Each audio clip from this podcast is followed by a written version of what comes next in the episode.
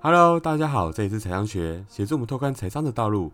今天是财商简单说的单元，一起学习我们应该要知道的知识。大家还记得航海王长龙的运河事件吗？我相信大多数的听众都还记忆犹新，尤其是最近长龙股票带领着大家通往名为财富自由的康庄大道上。但是对于真正的金山银山的苏伊士运河，到底了解多少？为何埃及政府要跟长隆索赔天价赔偿金额呢？究竟苏伊士运河到底是什么？又跟政府有什么关系？这集就为大家来了解埃及的命脉——苏伊士运河。苏伊士运河呢，它容许最多吃水二十公尺或二十四万吨的承载重。所谓的吃水深度的话，就是指船呢在水中沉入水下部分的最深长度。不同的船呢有不同的吃水深度，而同一艘船也根据不同的载重量，还有所处的水域的盐度，而吃水深度也有所不同。在一般的情况下呢，大型的船舰会因为吃水太深而不能够进入到水浅的海域、港口甚至运河。至于呢，在船身的外面呢有刻一个吃水线的一个刻度，去显示吃水的一个深度。至于二十四万吨重到底有多大？目前已知最大的超级航空母舰——美国福特级核动力航空母舰，约十万吨重。这个运河呢，与巴拿马运河相比，苏伊士运河可以容纳更多的交通，还有更大的船只。一些超级游轮呢，也是因为这样子无法去横渡那个巴拿马运河。那像是我们讲说好了，一些船只，例如像一些超级货柜游轮啊，或是像这一次卡在运河上的一个长次轮，那他们可以通过将部分的货物卸载到运河旁边的一个路上，以减少其吃水的水量。那在运河的另一端再重新的装载。所以不论是整个的通航能力呢，还是说整个载运量的一个承受度呢，其实都要超过巴拿马运河，是当之无愧的世界第一运河啊。那么截至到二零一六年，目前最大的货轮中海环球号，总长度为四百公尺，相当于八个奥运会的一个标准值哦。宽度为五十六点八公尺，高度是七十三公尺。它的净重量为十八点六万吨，相当于一万四千五百辆的伦敦巴士是双层的那一种。那么，至于卡在苏伊士运河长龙大型货运船长次轮，它也是一艘长龙黄金级的货柜船。那目前它也并列世界上最大的货柜船之一，长度也是四百公尺，宽五十九公尺。所以卡住的话。真的会造成非常大的困扰。你们想想，一栋就是摩天大楼好了，它就要就横躺在运河上面，想移的话都有困难。介绍完货轮之后呢，那接下来我再讲讲苏伊士运河的这一条起源好了。首先，我们先从它的地理位置开始。苏伊士运河其实它是一条半人工的一个水道，从地图上可以看到哦。运河位于埃及的东北端，是阿拉伯半岛还有非洲大陆的分界线。它的西面的话是埃及本土，东边则是埃及的西奈半岛，北边就是地中海，南边就是红海。那红海也通往了印度洋。从地图上不难看出哦，苏伊士运河是亚太通往欧美还有非洲西岸的最近的航道呢。那么早期呀，就是从哥伦布那时候开始，他们要南下绕到非洲的最南端的好望角，才能抵达印度洋。也因为苏伊士运河，所以整个航运能够节省八千到一万公里的航运的里程哦，这实在是很大程度上提升了一个贸易的效率。如果以一般的船速来讲的话，莫约缩短了十二到十三天的一个旅程量。那在今年的，二零二一年苏伊士运河阻塞事件也发生在三月二十三号，埃及的标准时间上午七点四十分。事发时呢，长次轮正从马来西亚丹农伯勒巴斯港前往荷兰鹿特丹港，船上载有两万个货柜的货物。当他搁浅的时候，他在北行船队中排序第五位，后面有十五艘船。那么四百公尺长的一个长次号呢，那也在苏伊士上面已经搁浅了嘛？那为什么会搁浅？这艘船在沙暴中受到风速高达四十节，四十节有多快？等于每小时七十四公里的一个强风吹袭，而导致偏离航道，进而与运河的底部相互撞击而搁浅，完全整个横塘阻碍了一个运河。那有些人问说，运河有这么的窄吗？我刚刚讲到，就是说，如果它横躺的话，再加上一个测量来看的话，应该不至于会卡住啊。那搁浅的河段恰巧属于未扩建的区域，河道窄小，因此呢，其他船只无法绕道而行，造成超过三百艘船只排队等候，其中至少有十五船、十五艘船呢，也因此下锚，要等这个，就是等这个状况排解。那长次轮呢，也于同年的三月二十九号也脱困了。不久后，苏伊士运河也恢复双向的交通。这边大家有听到吗？基本上运河他们是一来一往，不是只有单方向而已。但是这一个货轮一卡住之后，造成双向都无法通行。那么在这一次的事件呢，长次轮事件造成的总损失，每日出估是九十六亿美元，约当两千七百七十四亿的台币哦，每日哦，那相当于每小时四亿美金，也就是一百一十六亿台币的损失。那损失包括就是影响到其他船只啊，还有一些收益的损失。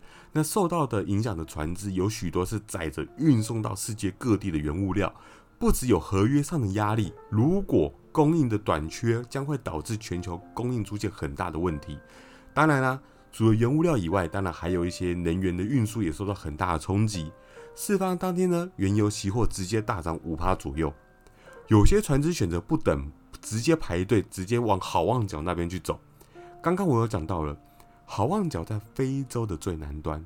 如果我今天这样讲好了，如果我用十三点五海里的速度前进，至多至多也要十十一天吧，应该十一天才能让货物顺利的抵达。除了时间成本以外呢，好望角现在最可怕的就是海盗。我相信电影《怒海劫》有讲到海盗对于整个运输的船队是多么的恐怖。尤其在整个运输团队，他们没有武装，而且上面人力配置又少，所以遇到人多的一个海盗的话，那真的就被截下来了。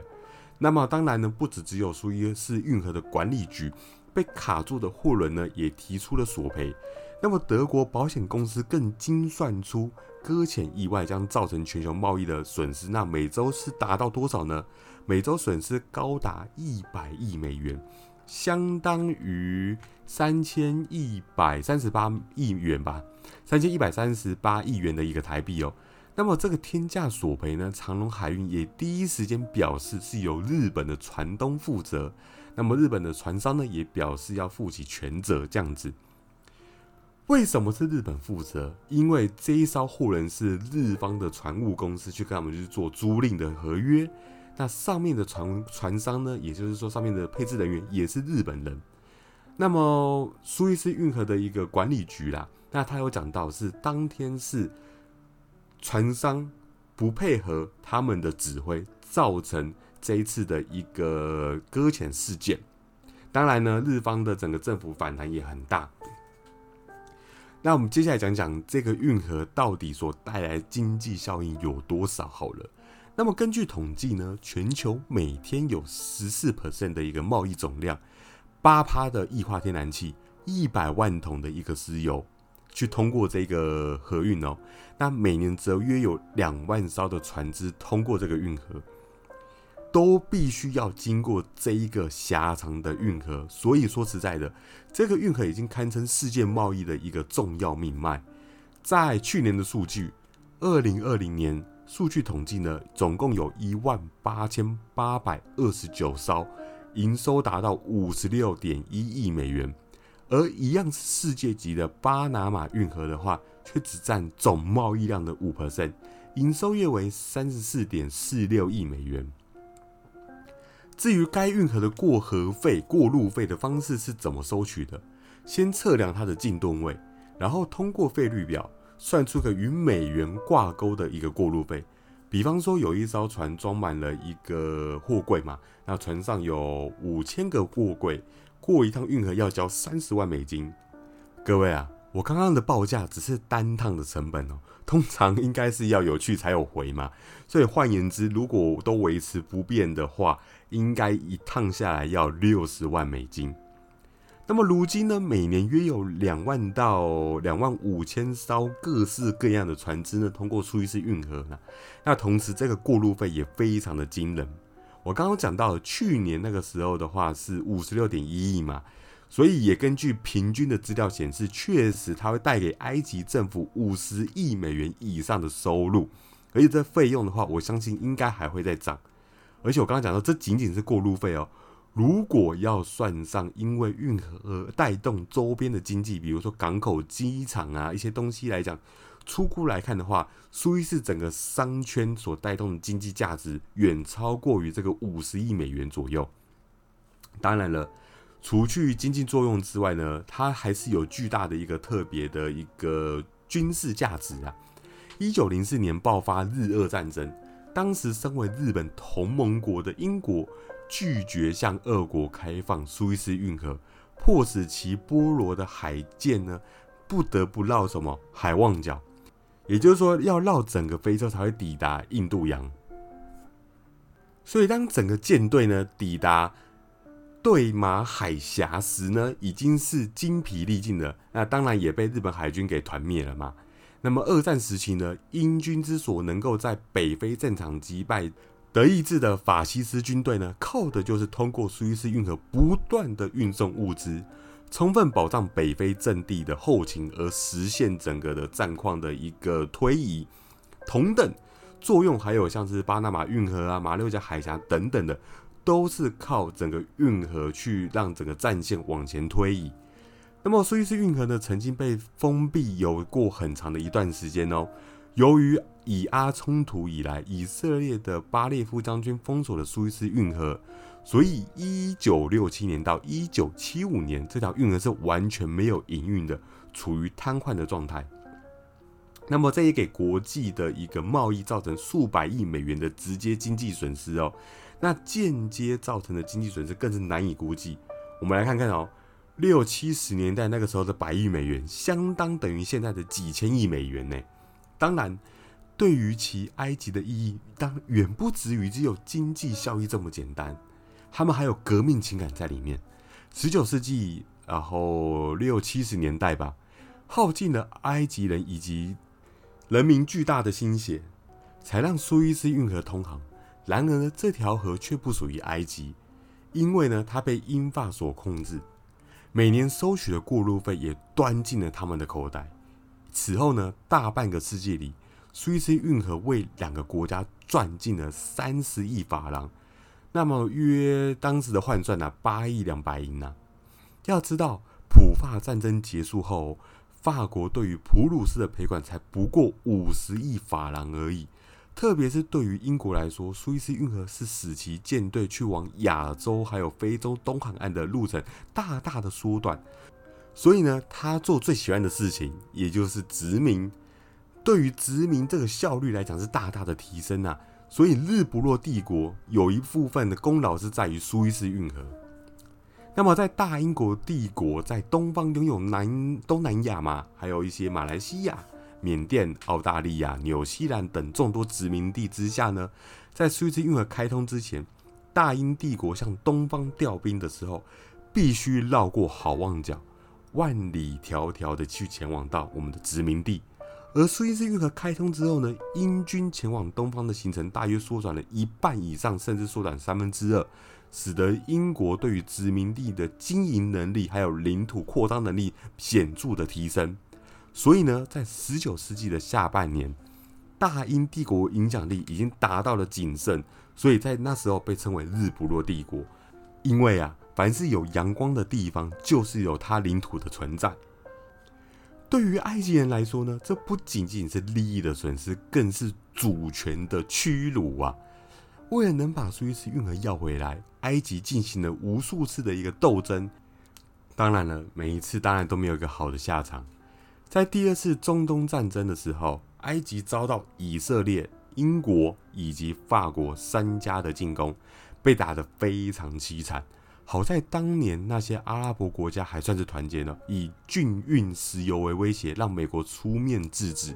再加上苏联方面的一个周旋，两大巨头都出手了，英法只得让步，苏伊士运河最终也还给了埃及。这也不算是被白白的挨打了，因为毕竟还是还给他运河给他们了嘛。而这个运河回归不仅仅是钱能够端进自己的口袋，更重要的是。尊严、面子都找回来了。那我刚刚讲到了，苏伊士运河掌握了大西洋、印度洋的海运咽喉嘛，是连接欧亚非三洲的一个重要节点。谁拥有它，就拥有这个掌握命脉的一个机会。比如说在战争的期间嘛，那么只要把运河封锁，或是只对战争的某一方开放，那么战争的情势会一面的倒。当然了，苏伊士运河带给了埃及国家长久发展的一个希望。收复苏伊士运河之后呢，埃及可以说是赚的非常的饱。那么，埃及在收复运河之后，控制了世界航运量的八个 percent，给埃及带来丰厚的报酬。到了二零零八年，埃及在这条运河上为两万一千艘的船只做服务哦，在当时呢，已经收取五十三亿美元左右。当年度呢，整个埃及的 GDP 是一千六百亿美元，运河通勤费的话，竟然占到这个整个埃及的 GDP 的三点三个 percent，而这个数据一直到现在还是持续增长中嘛。那目前来讲的话，埃及还有想要说扩大整个运河的一个想法。苏伊士运河呢，它是一个埃及政府的一个命脉。那没有这条河，埃及的财政状况甚至会让整个社会稳定都会受到一些影响。例如呢，目前埃及粮食不能满足需求，每年要从国外进口九百万吨的小麦。以现在埃及的经济状况来说，没有苏伊士运河的话，埃及就没有钱买粮食，更不用说解决人口温饱的问题。如果是这样子的话，饥饿的民众一定会再次掀起革命的浪潮，让埃及陷入动乱。由此可见呢，运河真的对埃及政府来说是整个社会繁荣与安定的一个摇篮与定锚。那我希望的话，就是说大家喜欢今天我分享的内容。那至于呢，长隆他有没有去赔给埃及政府或者其他想要求偿的一些长运公司呢？这个后续的话，我们目前还不得而知。那么也感谢这次的收听，喜欢的朋友可以帮我点击关注以及分享，还有追踪我的 IG，我会不定时更新投资场上最新的资讯。另外，如果你们有问题的话，可以随时 IG 提问我。谢谢您，那我们下次再见。